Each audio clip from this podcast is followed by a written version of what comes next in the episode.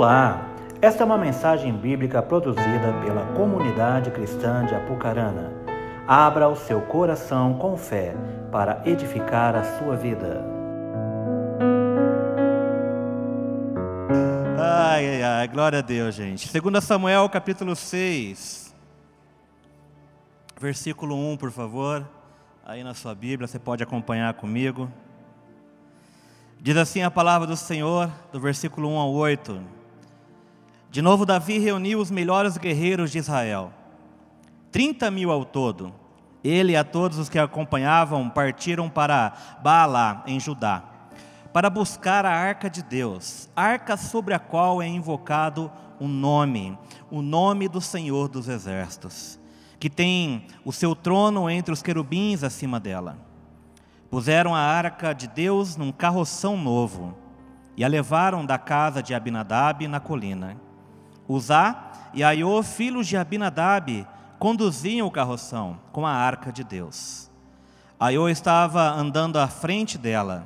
Davi e todos os israelitas iam cantando e dançando perante o Senhor, ao som de todo tipo de instrumento, de pinho, harpas, liras, tamborins, chocalhos e símbolos.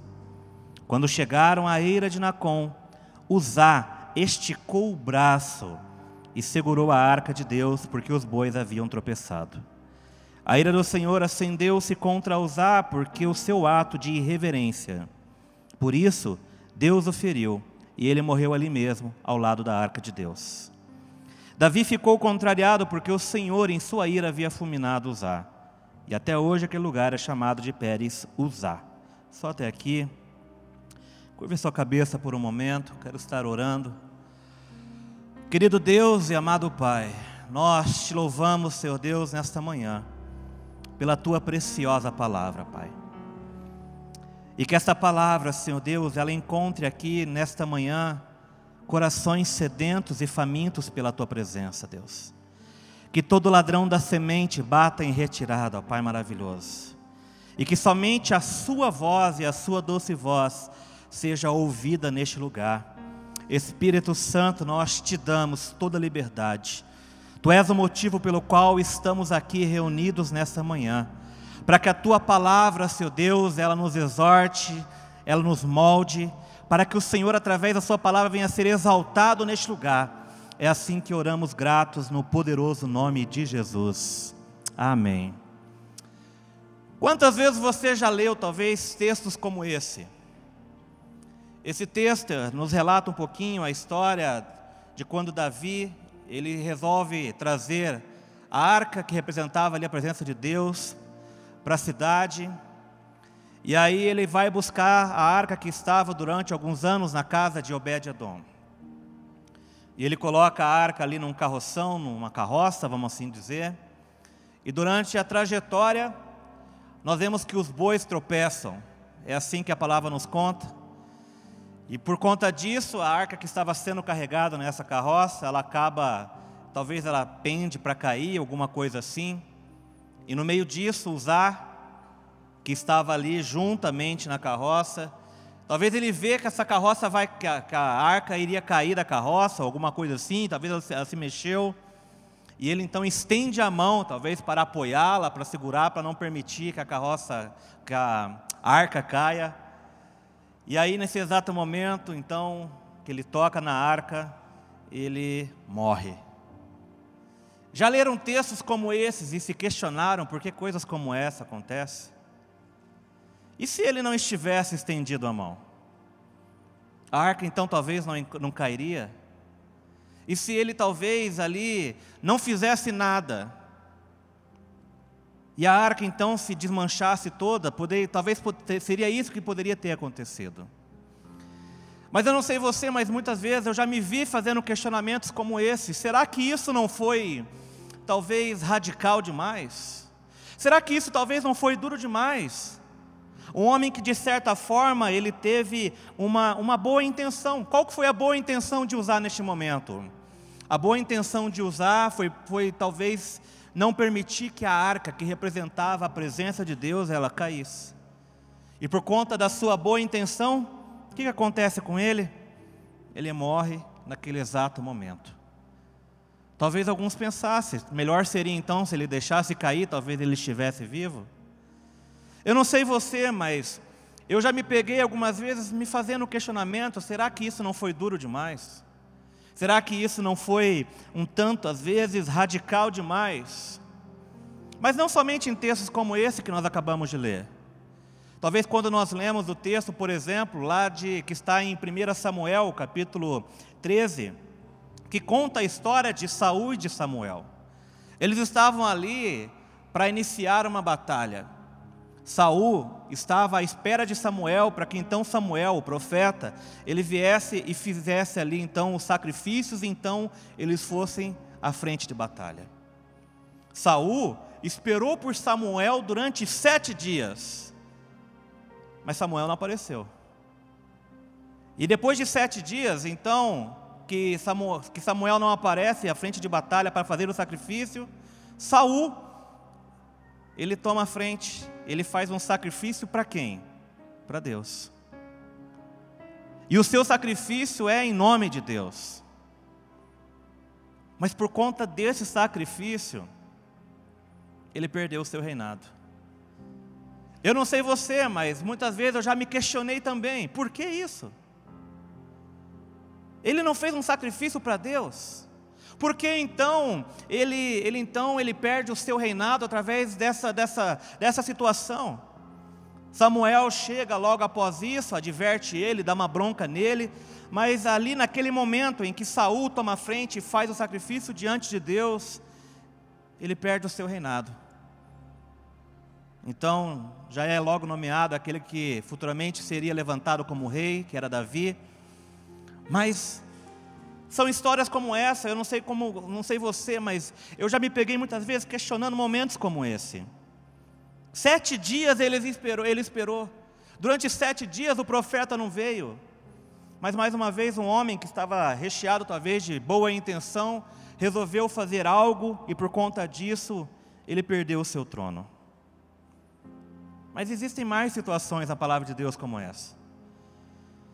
Eu não sei você, mas eu, em algumas vezes, já me questionei em relação a Moisés. Em Números 20, nós vemos que conta a história de que Moisés ele não chegou até a terra prometida. Por que, que Moisés não chegou até a terra prometida? Porque no meio do caminho, Deus havia feito muitas coisas, Deus havia feito muitos milagres, o maná descer do céu, aves caíam do céu para alimentar todo aquele povo. Moisés era o homem que guiava, era o homem que tinha que lidar com todo mundo. Mas em um dado momento, então, onde Deus pede para que ele fale com a rocha, Moisés, talvez cansado, extasiado de, de ter que lidar com o povo, com aquela multidão, com aquele bando de reclamão e de murmurão, ao invés de ele apenas falar com a rocha, o que, que ele faz? Ele fere a rocha. A água sai, o povo bebe água. Mas por conta disso, pelo fato dele ter ferido a rocha, por, ter, por ele ter batido nela com a vara, é então é que ele não entra na terra prometida. Não parece algo pequeno demais para alguém não viver uma promessa? Não parece algo pequeno demais, talvez? Será que se coloca, às vezes, muitas vezes nós nos colocamos no lugar de Moisés? Gente, olha, olha a quantidade, a multidão que aquele homem cuidava, o tanto de pessoas que o procuravam. Eu imagino a canseira de lidar com a multidão. Gente falando o dia inteiro na orelha de Moisés. Gente reclamando, gente pedindo as coisas. Ah, que saudade dos pepinos e dos melões de quando nós éramos escravos.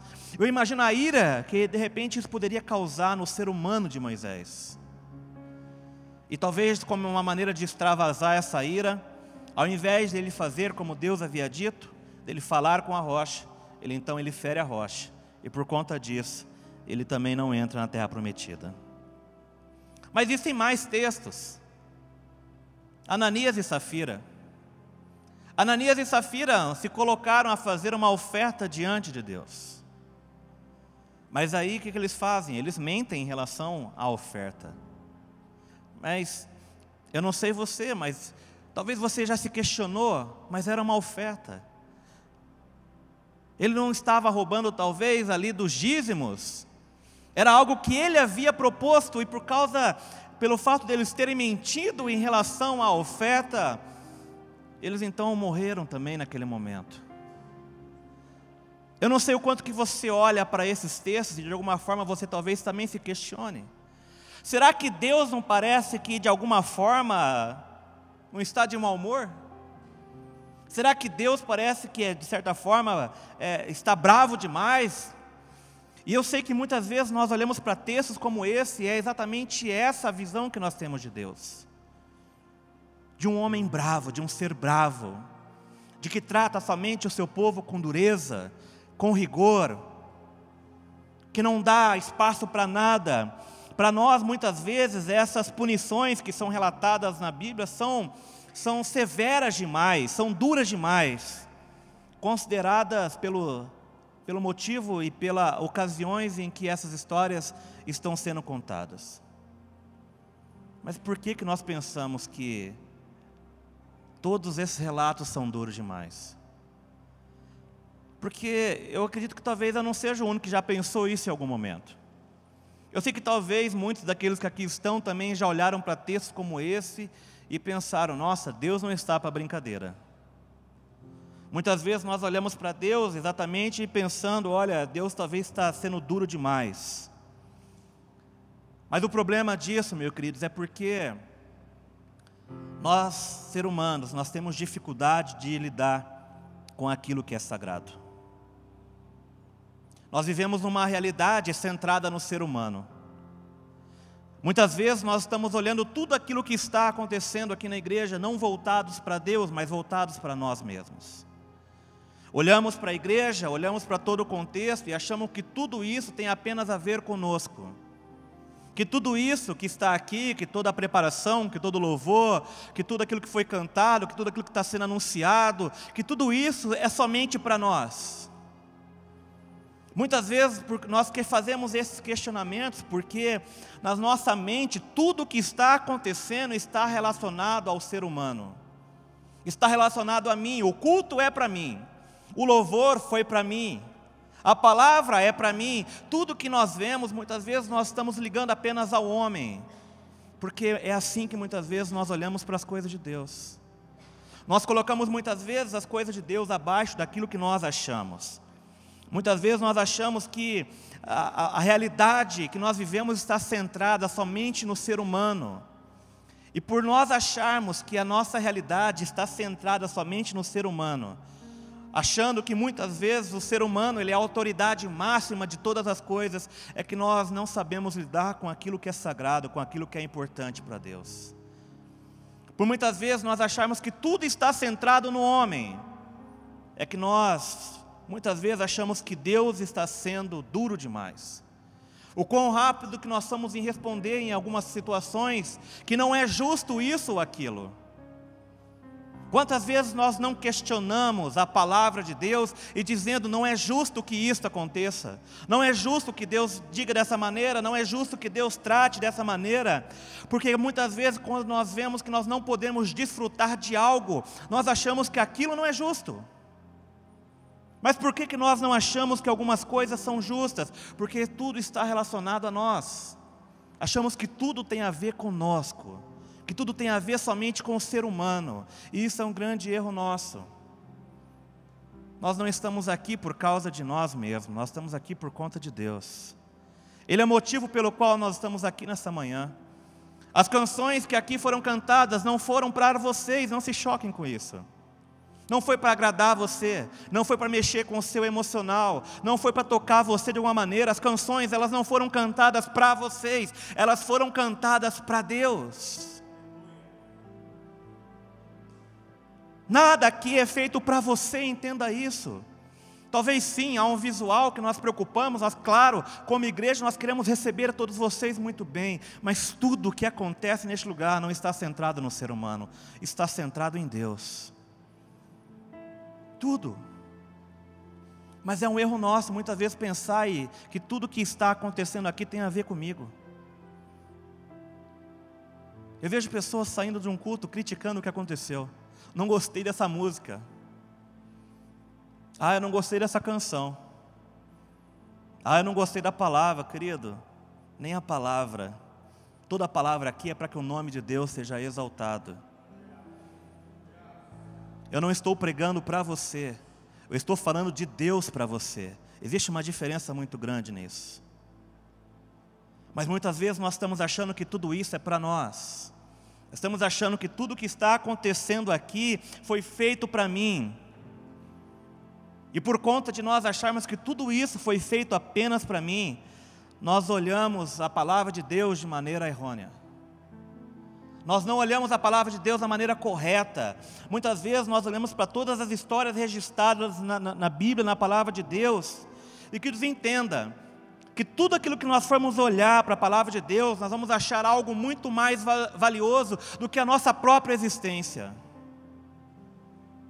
Quando eu olho para a palavra de Deus, eu vou encontrar algo que é muito maior do que eu, que é muito maior do que você, que é muito maior do que tudo isso que está aqui. Quando eu olho para a palavra de Deus, eu vou encontrar algo muito, muito mais valioso, porque eu vou encontrar coisas que dizem a respeito de Deus, coisas que são sagradas para Deus, coisas que são extremamente importantes para Ele. Sim, eu e você nós somos importantes para Ele. Mas ainda assim, o motivo pelo qual nós estamos aqui não é por nós mesmos, é por Deus. Ele é o motivo pelo qual nós estamos reunidos aqui nessa manhã, querido. E há coisas a respeito de Deus que nós precisamos entender que para Ele continuam sendo sagradas. A arca da aliança que nós lemos aqui no texto, ela, ela era algo sagrado. Talvez a gente olhe e para esse texto que nós lemos de Usar, a gente vai ver, olha, mas Deus não está sendo duro demais com Usar. Mas Deus já havia deixado claro a maneira como deveria ser tratado as coisas sagradas. Quando nós olhamos para a palavra de Deus, nós vamos ver que em momento nenhum Deus está instruindo os homens a carregarem a arca numa carroça puxada por bois. Em nenhum momento havia instruções que Deus já havia deixado claro. Havia já instruções que Deus já havia predeterminado a maneira, quem poderia carregar, como deveria ser carregado. E eu te digo uma coisa, relacionada ao texto que nós lemos, está totalmente errado a maneira em que eles estavam carregando a arca de Deus. A arca que representava a presença do próprio Deus, mas também existe não apenas a arca que continua sendo algo sagrado para Deus, as ordens de Moisés, o sacrifício do templo, o Espírito Santo, a ceia do Senhor que nós temos aqui hoje, ela continua sendo algo sagrado para Deus. Mas o grande problema é que nós, seres humanos, por muitas vezes achar que tudo está relacionado conosco, que tudo tem a ver apenas comigo. Nós temos uma tendência de tornar as coisas sagradas de Deus como coisas comuns e sem valor. Quando eu olho para a história aqui que nós lemos, da maneira como a arca está sendo carregada, elas nos revelam um pouco sobre isso. Usar, gente, que é o homem que está aqui nessa história, ele não estava vendo a arca da aliança pela primeira vez. Ele convivia com ela, ele estava, ela estava na casa dele. Mas sabe o que é interessante? Durante todo o tempo em que nós temos na palavra de Deus os relatos sobre a arca na casa dele, nós nunca vemos ele sendo abençoado. Talvez ele considerasse ela apenas como móvel da sua casa. Sabe aquela cristaleira da sua avó? Você acha bonita, está ali, você não quer se desfazer por um valor sentimental, talvez, mas ela está ali. E você não tem um zelo, talvez, grandioso por aquilo, aquilo pega pó, de vez em quando você até dá um trato, mas é apenas um móvel que te traz uma lembrança de alguém. Não há uma reverência, não é dado o devido valor exatamente aquilo que isso a arca realmente representava. Por isso nós vemos que durante toda a palavra de Deus Uzá não é abençoado, porque ele tratava as coisas de Deus como algo comum, como algo sem valor. Uzá, ele sabia que a arca representava a presença de Deus, mas ele se acostumou com isso. Da mesma maneira que nós podemos nos acostumar com a presença de Deus. Nós podemos, infelizmente, queridos, é, cair no mesmo erro dele, de achar que a presença de Deus é algo comum para mim e para você, de achar que a presença de Deus, ela, ela já não representa mais as mesmas coisas, é só você olhar como você olha para as coisas de Deus. E eu falo isso porque muitos têm vivido como usar, têm perdido de alguma maneira a perspectiva de Deus, perderam de alguma maneira o seu comprometimento que um dia se entregaram diante dEle. Deixaram de olhar para o sagrado, deixaram de olhar para a presença de Deus como algo extremamente importante, valioso e acima de você. Muitos têm olhado para a presença de Deus exatamente como Uzá estava olhando para a arca, como se fosse apenas mais algo comum, como se fosse apenas um móvel, algo que talvez você não tenha coragem de se desfazer, tenha os seus medos pessoais, mas que não representa muita coisa na sua vida. E muitos vivem exatamente como Uzá, começam bem, mas com o caminhar se deixam esfriar, com o caminhar começam a se distanciar, ficam sem vida e sem, ficam sem perspectiva alguma em relação ao agir e aos moveres de Deus. Meu querido, qual é a motivação que você está aqui hoje? Por que você veio ao culto de hoje? Quando você acordou hoje pela manhã, qual foi o entusiasmo que te tirou da tua casa para estar aqui hoje? Com que entusiasmo você veio? Qual é a sua perspectiva? Qual que era a, a, a, perspectiva que havia no seu coração? Qual era a sua empolgação? Qual era o seu entusiasmo para sair da sua casa, da sua cama, do seu conforto? Qual era a alegria pela qual você saiu da sua casa para estar aqui hoje? Talvez você diga, mas eu estou aqui, e eu te pergunto, mas qual é o motivo que te trouxe aqui? Qual é a empolgação, qual é a alegria? Porque, queridos, a grande realidade é que você pode estar aqui com medo de, olha, se eu não estiver, eu posso apenas me desviar, eu vou me desviar. Muitos não deixam de frequentar a igreja apenas com medo de se desviar dos caminhos do Senhor. Eu preciso estar lá, porque senão eu vou me desviar. Se esse é o nosso pensamento, eu já te digo que você de alguma maneira já está se desviando dos caminhos dele. Se o que te traz aqui é apenas o medo de ficar mais longe da presença de Deus, querido, nós precisamos analisar o quanto nós estamos lidando com aquilo que é sagrado, com aquilo que é importante, com a presença de Deus. Porque nós estamos aqui hoje para celebrar, para adorar o nome do nosso Senhor. Nós temos que sair da nossa casa e ter uma alegria, uma empolgação nos nossos corações, de sabermos que vamos estar como igreja juntos, celebrando, adorando, mas nos derramando na presença dEle, sendo cheios da presença dEle, entendendo o ambiente em que nós estamos. Sabe, eu vejo que esse ainda é também um grande problema. Nós não sabemos lidar com o sagrado, nós não temos reverência diante daquilo que é sagrado. Eu vejo algumas pessoas, eu chego geralmente bem cedo à igreja. Entre meia hora, 40 minutos antes de começar o culto, eu sempre estou aqui. Eu vejo a igreja de maneira geral chegando. É bom ver as pessoas chegando, nós conversamos, nós brincamos. Eu noto aqueles que chegam ao culto e eu acho bonito quem faz isso. A primeira coisa que ele chega quando ele chega na igreja, sabe o que quer? É? Ele vai ao seu lugar e você geralmente senta no seu mesmo lugar sempre, né? Não é assim? Você não tem o seu lugarzinho aí? Eu tenho o meu aqui, gente. Eu sempre sento geralmente no mesmo lugar. Eu sei que vocês também geralmente sentam no mesmo lugar. E aí você chega na igreja e eu vejo que alguns eles sentam e já vão procurar o seu lugar, garantir o seu lugar onde vão sentar durante o culto. Alguns vêm, deixam as suas coisas, vão se relacionar, vão ter comunhão com os irmãos. Isso tudo é louvável. Mas o que eu acho bonito são aqueles que chegam à igreja, a primeira coisa que faz, eles se ajoelham diante da, cadeira, que vão sentar e eles começam a orar diante de Deus. As pessoas estão conversando, as pessoas estão andando, às vezes alguns nem notam isso. Mas eu vejo que alguns, eles têm essa, essa reverência diante de Deus, porque eles entendem que aonde eles estão é lugar sagrado. Mas aqui este lugar é sagrado? Sim, nós já vamos falar o porquê que este lugar que nós estamos, ele é sagrado. Mas sabe, nós temos que muitas vezes analisar qual é o motivo pelo qual nós estamos aqui. Qual é o motivo pelo qual você está fazendo todas as coisas para Deus? Muitas vezes nós estamos vivendo de maneira muito ativa, fazendo, fazendo, fazendo, fazendo, fazendo, mas a grande realidade, qual tem sido a reverência do seu coração? Qual tem sido a sua disposição realmente diante de Deus para todas as coisas que você tem feito? Porque nós podemos fazer muitas coisas para Deus e ainda assim fazer todas essas coisas no automático. Esse dia eu estava conversando com o Marcel, nós estávamos falando sobre isso, né, Marcel? Queridos, nós sabemos fazer muitas coisas. Nós sabemos fazer.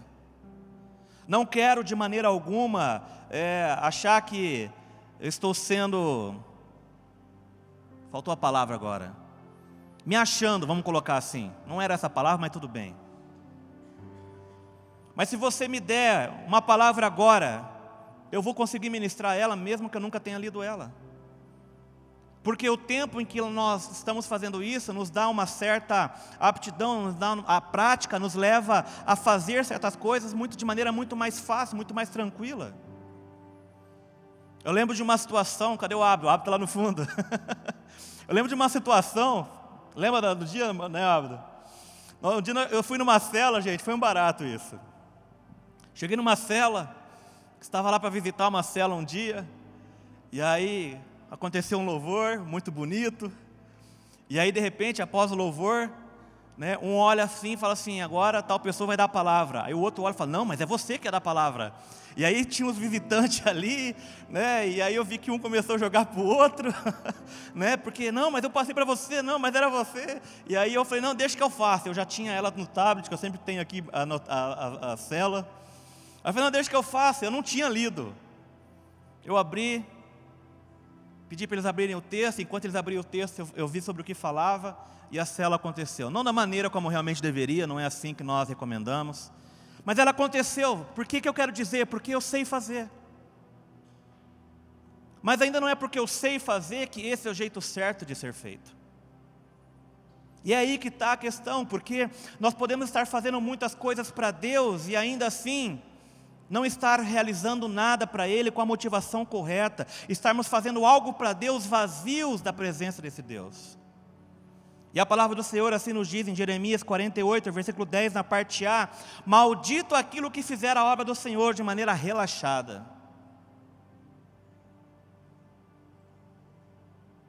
Mas aquele que faz a obra do Senhor de maneira relaxada é porque ele perdeu a noção do sagrado. Ele não entende o que é ser, ser, ter reverência diante de Deus. Ele não entende o ambiente em que está. E a minha pergunta é o quanto que nós, como igreja, entendemos o ambiente em que você está agora, querido. Eu não sei o quanto que você compreende o ambiente em que você está agora, mas a grande realidade é que se nós não compreendemos o que, como lidar com as coisas sagradas de Deus, nós corremos o risco de demonstrarmos algo exteriormente para as pessoas, mas que interiormente é um engano, é uma máscara, é uma fachada. Corremos o risco de sermos encontrados dentro de uma igreja como apenas religiosos, que fazem as coisas até para Deus, que fazem as coisas no nome de Deus, mas que fazem vazios da presença de Deus, porque não compreende a importância, porque não tem reverência pela presença desse Deus que nós estamos aqui anunciando.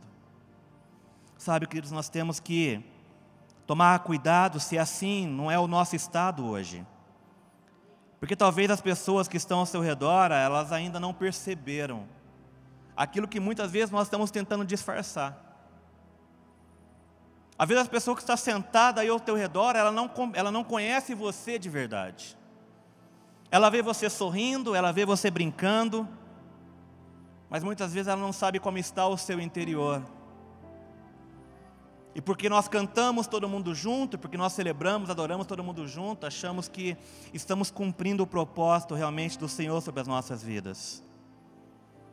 Deus não quer que nenhum de nós vivamos com máscaras, como religiosos, apenas tentando passar algo exterior daquilo que por dentro não é uma realidade. Quando eu olho para a história que nós lemos no começo, Uzá estava vivendo exatamente disso, querido. Uzá estava vivendo de aparência, tão próximo de Deus, mas ao mesmo tempo estava tão longe. Ele estava inserido no ambiente, mas o seu coração estava distante da presença de Deus. Ele estava ali a alguns passos da presença de Deus. Ele podia ver a arca que representava a presença de Deus todos os dias, mas isso ainda não era o suficiente para transformar o seu interior, querido.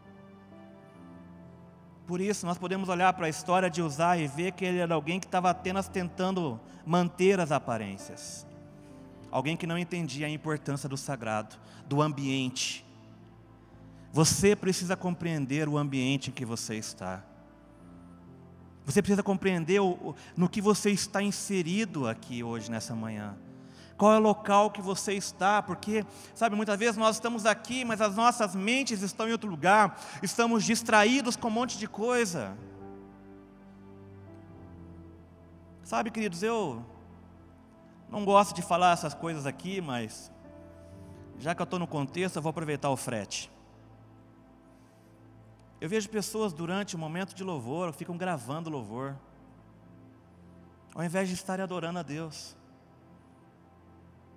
Pessoas que gastam o tempo todo ali, ficam com a mão levantada, o louvor está acontecendo, algo está sendo movido neste lugar, e tem alguém ali com o um celularzinho todo o tempo, sabe? Queridos, eu falo, nós temos equipe para isso aqui na igreja. Nós temos hoje, graças a Deus, uma equipe de filmagem, pessoas que vêm para tirar foto, às vezes eu ou outras pessoas estão escaladas para fazer isso, para cuidar dessa parte de questão de imagens.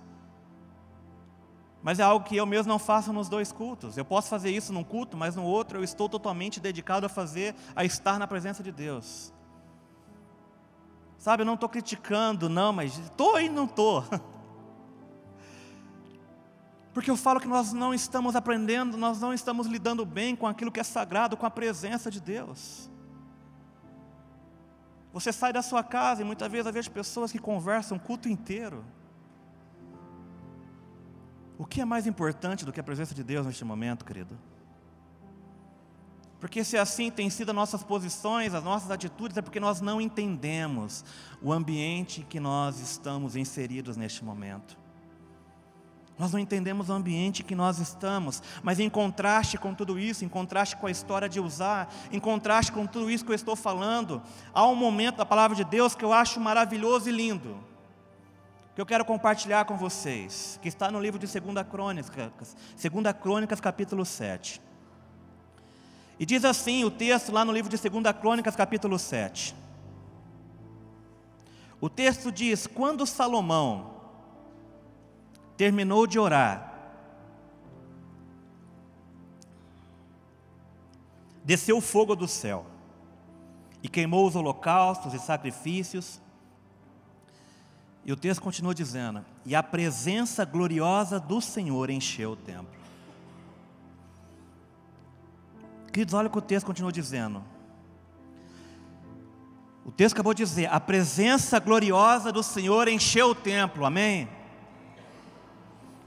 Mas o texto continua dizendo assim: os sacerdotes, eles não podiam entrar no templo do Senhor, pois a presença gloriosa do Senhor havia enchido o templo. Quando todos os israelitas viram o fogo descer e a presença gloriosa do Senhor encher o templo, prostraram-se com o rosto em chão, adoraram e louvaram ao Senhor, dizendo: Ele é bom e o seu amor dura para sempre. Imagine essa cena comigo. Salomão estava ali, preparando todo o ambiente, e quando ele terminou de orar, desceu um fogo do céu, consumiu o holocausto, mas a presença de Deus era tão intensa naquele templo, era tão intensa que as pessoas que estavam para o lado de fora, elas não conseguiam entrar naquele ambiente. E como elas não conseguiam entrar naquele ambiente, porque a presença era intensa, porque havia uma presença da glória de Deus tão enchendo todo aquele lugar, as pessoas começaram então a colocar os seus rostos no chão e começaram a adorar ao Senhor. E eles começavam a dizer: Ele é bom, Ele é bom, Ele é bom, e o seu amor dura para sempre, porque a glória do Senhor estava sobre aquele lugar, querido. E eu te pergunto: o que, que isso se parece com a sua realidade?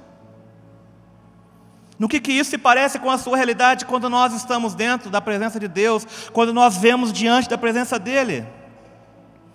Porque o que era o templo? O templo ele era o lugar aonde os céus e terra se encontravam. O templo era o lugar onde homens e mulheres de Deus, eles podiam de alguma forma experimentar como se fosse uma faísca da glória de Deus. Era isso que o templo era. Mas muitas vezes nós olhamos para esse texto e nós tentamos encontrar culpados por que nós não estamos vivendo ou sentindo a mesma coisa. Nós podemos tentar achar vários culpados para isso. Por que, que eu não vivo essa realidade? E aí nós tentamos achar culpados. Culpados como, ah, o louvor não tocou a música que eu gosto. Culpados como, ah, o ambiente da igreja, ou essa pregação está dura demais. Às vezes nós tentamos achar diversos e diversos culpados para justificar algumas coisas que nós não estamos vivendo. Quando o que nós precisamos é assumir, na verdade, a maneira que nós temos tratado as coisas sagradas de Deus está errada. Nos falta mais reverência, nos falta mais temor, nos falta mais entender o ambiente em que você está neste momento, querido. Nos falta ter uma compreensão maior. Mas para nós termos a nossa compreensão maior, nós temos que entender que nada do que está aqui é para você, é para Deus. Você não é o centro, o Senhor é. Você não é o objetivo central desta manhã, o Senhor é o motivo pelo qual nós estamos aqui, queridos. Ele é o motivo pelo qual nós estamos aqui. E se nós continuarmos achando que isso, tudo isso é para mim, se eu continuar achando que tudo isso foi feito para mim, então o que eu estou adorando é o humano que existe em mim, não a Deus. Não interessa se tem luzes, não interessa que, com instrumentos a gente possa ter, se eu continuar com a mentalidade de que tudo isso foi feito para mim, não é Deus que está sendo adorado. Tudo é para Ele, tudo é por Ele, porque por Ele e para Ele são todas as coisas. Por Ele e para Ele são todas as coisas. Mas se nós não, não mudarmos a nossa mentalidade, se nós não mudarmos a nossa compreensão das coisas sagradas de Deus, querido, nada vai mudar em nós. O culto vai continuar sendo sempre pelo mesmo motivo. Você vai sair daqui da mesma maneira que entrou, e este não é o, não é o foco de nós estarmos aqui. Porque ninguém que vá até a presença de Deus com reverência, com temor, com paixão, continua sendo a mesma pessoa diante da sua face. Algo em nós é mudado. Quando eu entendo que tudo o que está acontecendo não é para mim, é para Ele. Eu não espero que Deus venha até mim, eu que devo ir até Ele e me render e me humilhar diante da presença dEle e entender que tudo neste lugar coopera para que nós juntos possamos realmente adorar o nome do nosso Senhor. Mas também não adianta nós, eu não quero apenas que você olhe para o texto de crônicas e comece a dizer assim: olha, mas essa realidade, eu quero viver essa realidade, queridos, entenda algo. Quando nós olhamos para o texto de crônicas, nós vemos que eles estavam ali adorando e, e a presença, ela veio sobre aquele templo. Mas naquela época, a presença de Deus, ela permanecia apenas no templo. Eles iam embora para casa e a presença continuava no templo. Nós temos hoje algo muito maior e melhor do que isso. Já foi falado isso aqui uma vez, mas Talvez quando nós chegarmos diante de Deus, eu não sei você, nós, nós às vezes nós brincamos, nós queremos fazer algumas perguntas para Moisés, queremos fazer algumas perguntas para Adão, como é que foi isso, como é que foi aquilo, mas eu imagino ao contrário. Eu imagino eles querendo nos fazer algumas perguntas. Eu imagino eles querendo saber, olha, quando nós estávamos na terra, ali vivendo naquele local, quando nós estávamos vivendo no nosso tempo, nós íamos até o templo e lá nós adorávamos e a presença de Deus enchia aquele lugar. Mas vocês têm algo que nós não tivemos, vocês têm uma vocês tiveram uma oportunidade que nós não tivemos, vocês tiveram um privilégio que nós não tivemos que de que não é de Deus estar apenas num templo, mas de que de vocês serem agora o templo de Deus. Porque é isso que nós somos, nós somos o templo. Então, muito mais do que olhar para uma experiência do Antigo Testamento e dizer, ah, eu quero viver isso, que se eu olhar para isso e apenas dizer, eu quero viver isso, eu estou esquecendo do mais importante. Eu esqueço de quem eu sou. Eu esqueço daquilo que o Senhor me fez. Efésios capítulo 2, 19 diz, portanto, vocês já não são estranhos e forasteiros, mas concidadãos do povo santo e membros da família de Deus. Juntos, somos sua casa. Edificados sobre os alicerces dos apóstolos e dos profetas, e a pedra angular é o próprio Cristo Jesus. Nele nós somos firmemente unidos. E olha o que o texto diz: constituindo um templo santo para o Senhor. Olha o que o texto está dizendo. Juntos, eu e você, quando nós nos reunimos, nós somos um templo santo para o Senhor. E por meio dele também vocês estão sendo edificados como parte dessa habitação, onde Deus vive por seu Espírito. É muito bonito olhar para crônicas e ver o templo se enchendo. Mas nós estamos numa vantagem maior do que isso, querido. Porque agora não é um ambiente que vai ser cheio. A palavra está dizendo que eu e você, quando nós nos unimos, nós somos agora templo santo do Senhor. E da mesma maneira que o templo de crônicas era cheio da glória de Deus, a palavra está nos dizendo, olha, que nós também somos edificados para essa habitação, aonde Deus vive por seu Espírito. Quando nós aqui nos reunimos juntos, queridos, nós somos a igreja, nós somos o templo aonde o Espírito Santo habita. Então, se a manifestação do Antigo Testamento, ela te atrai os olhos, o que te deveria atrair mais os olhos é entender que você agora é essa casa, que você agora é essa morada. E se a presença de Deus tornava o templo algo santo e sagrado, da mesma maneira, o Espírito Santo que está em nós, ele também nos torna o seu templo, ele também nos torna um lugar sagrado. Juntos, nós somos templos aonde a presença de Deus também deve se manifestar, querido. Eu não sei se você consegue compreender o que eu estou dizendo para você. Mas eu não posso apenas olhar para as coisas do passado e esquecer o mais importante. Eu sou a casa que Ele escolheu para morar hoje. Eu sou a morada dele, eu sou a casa dele, eu sou a habitação do Santíssimo, eu sou a habitação do Senhor. Ele decidiu morar em mim e você. E quando nós nos reunimos, nós somos igreja. Quando nós nos reunimos, nós somos lugar de adoração, querido. 1 Pedro, Pedro nos chama de pedras vivas.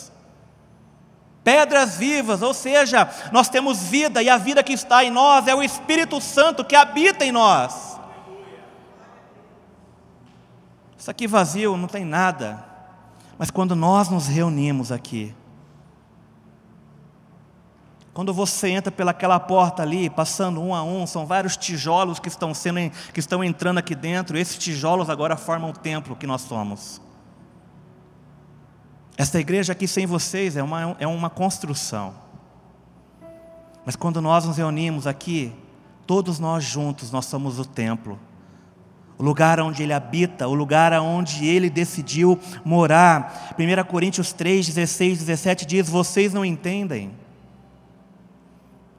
que são o templo de Deus e que o Espírito de Deus habita em vocês. Lembre-se de algo importante, querido. O templo, ele era no Antigo Testamento a habitação terrena de Deus. Era uma habitação que Deus havia providenciado para si, mas agora a igreja, eu e você aqui reunidos, nós somos este lugar. Eu e você aqui reunidos, nós somos o lugar que Deus escolheu para habitar. E se o templo era algo sagrado, quando a presença de Deus está em nós e quando nós aqui nos reunimos, este lugar, este ambiente também é um lugar sagrado de Deus. Por isso nós vamos compreender melhor as coisas sagradas de Deus. Porque se eu compreender isso, eu vou tratar melhor os meus relacionamentos com Deus, eu vou tratar melhor a minha santidade com Deus, porque eu sou templo. Quando eu peco, eu estou derrubando tijolos desse templo. Quando eu falo mal do meu irmão, eu estou derrubando tijolos desse templo. Mas quando eu entendo que tudo a ver, todas as vezes que nós nos reunimos como igreja, porque somos igreja, a presença de Deus ela é manifesta através de nós, através do Seu Espírito Santo, porque eu e você somos a habitação dele. Somos a casa dele, somos a morada dele, querido.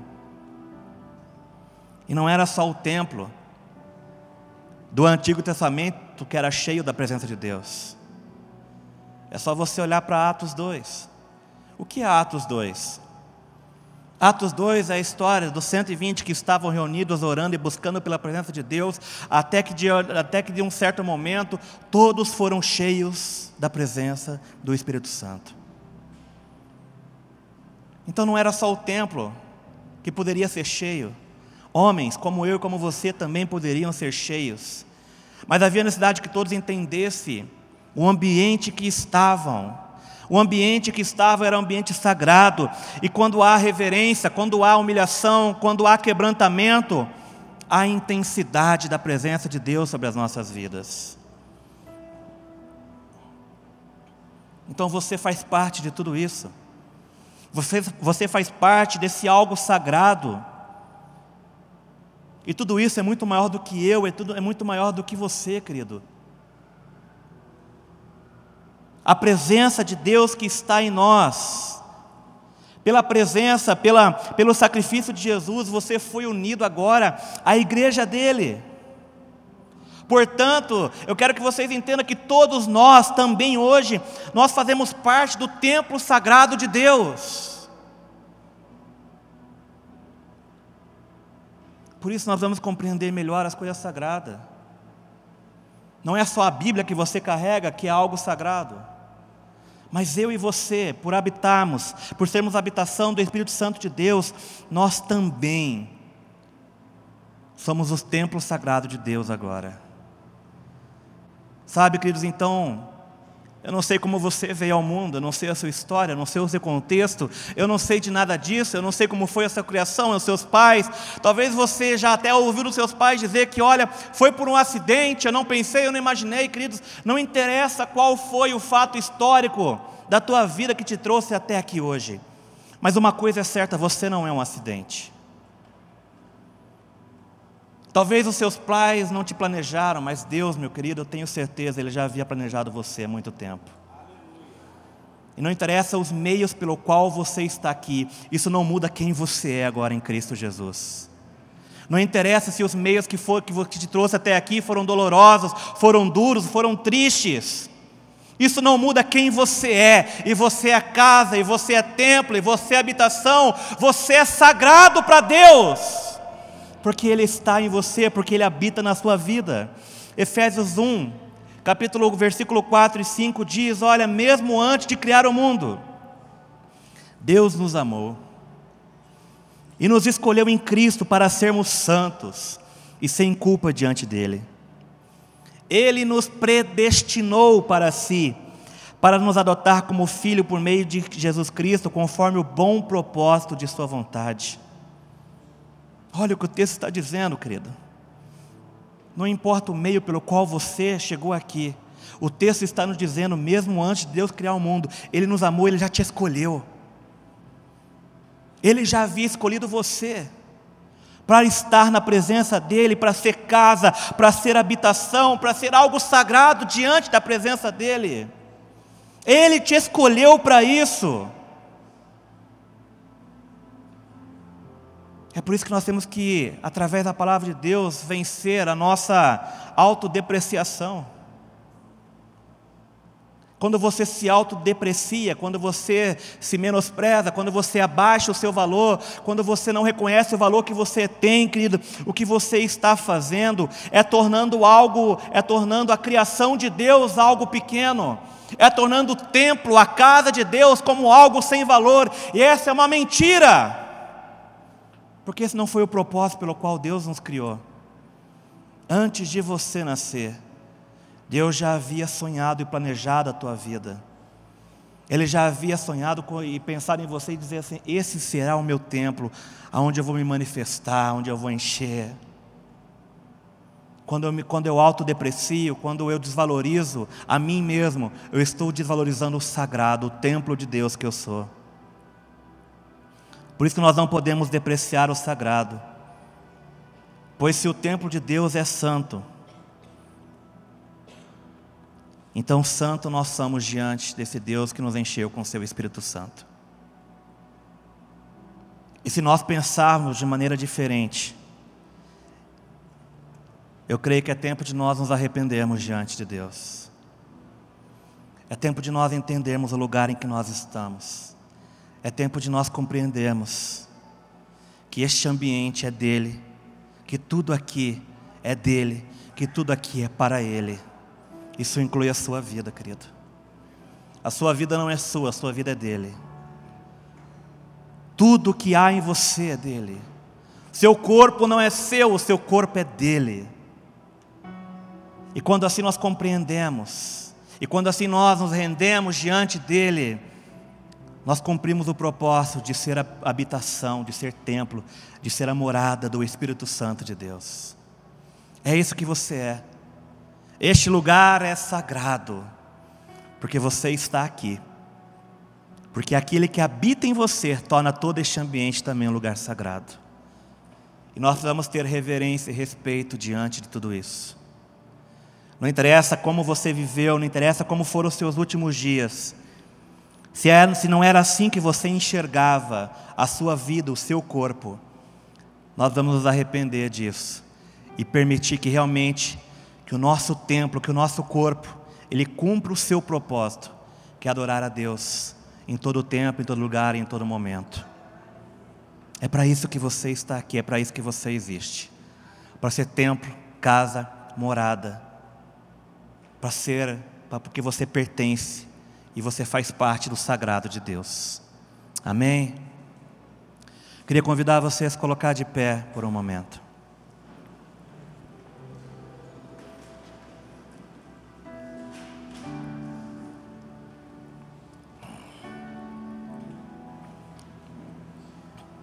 Como eu disse, as coisas de Deus são sagradas, querido. O templo que é você é sagrado. A arca de Deus era algo sagrado. Mas assim também é a ceia de Deus. A ceia para Deus é um momento sagrado. E a palavra do Senhor, ela se nos ensina Paulo, ele nos adverte em relação a isso. Paulo, através de 1 Coríntios, ele nos diz que muitas pessoas estavam ficando doentes e fracos porque eles não compreendiam a importância do sagrado. Talvez muitas pessoas olham para este momento como apenas um momento do culto, um momento de ceia, sem compreender o que isso realmente representa. Assim como você deve ser assim a ceia é sagrada.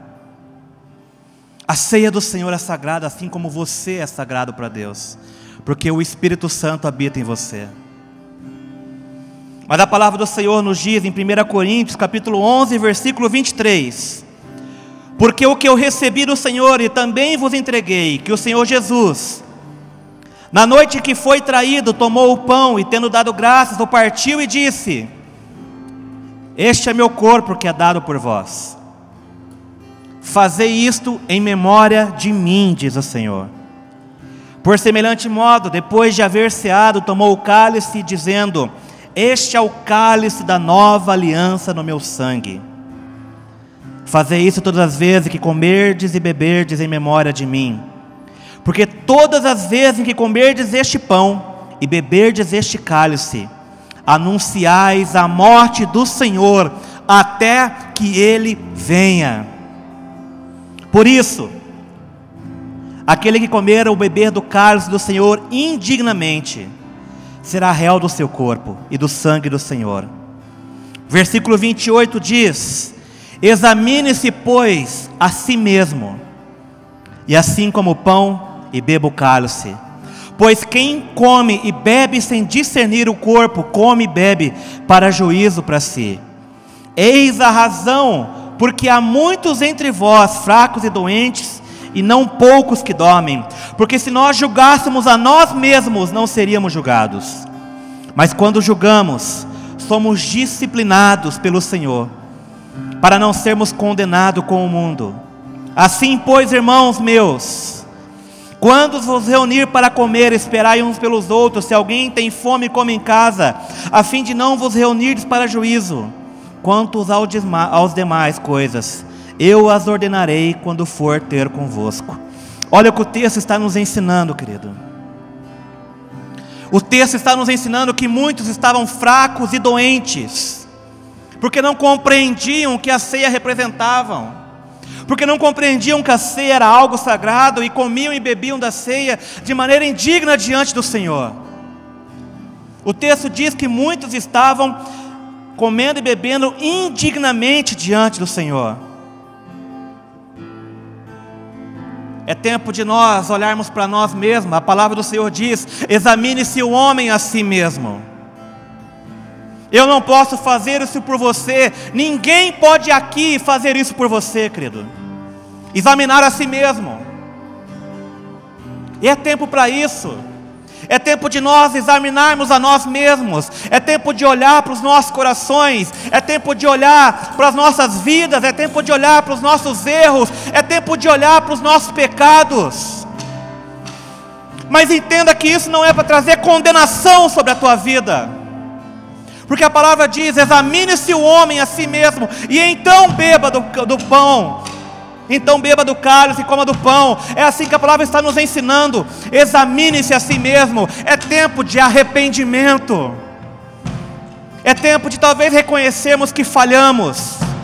É tempo de talvez reconhecermos que não estamos lidando direito com o sagrado de Deus. Talvez seja tempo de reconhecermos que não estamos tendo reverência diante de Deus. Mas isso, isso não é para trazer condenação para você, querido. Isso é para que você tenha tempo de se arrepender diante de Deus. É tempo de você se arrepender diante do altar de Deus. Você é templo, você é casa, e talvez você não esteja lidando com o sagrado de maneira correta. E por isso eu quero convidar todos vocês, feche seus olhos por um momento, querido. E eu quero convidar você a examinar a si mesmo neste momento.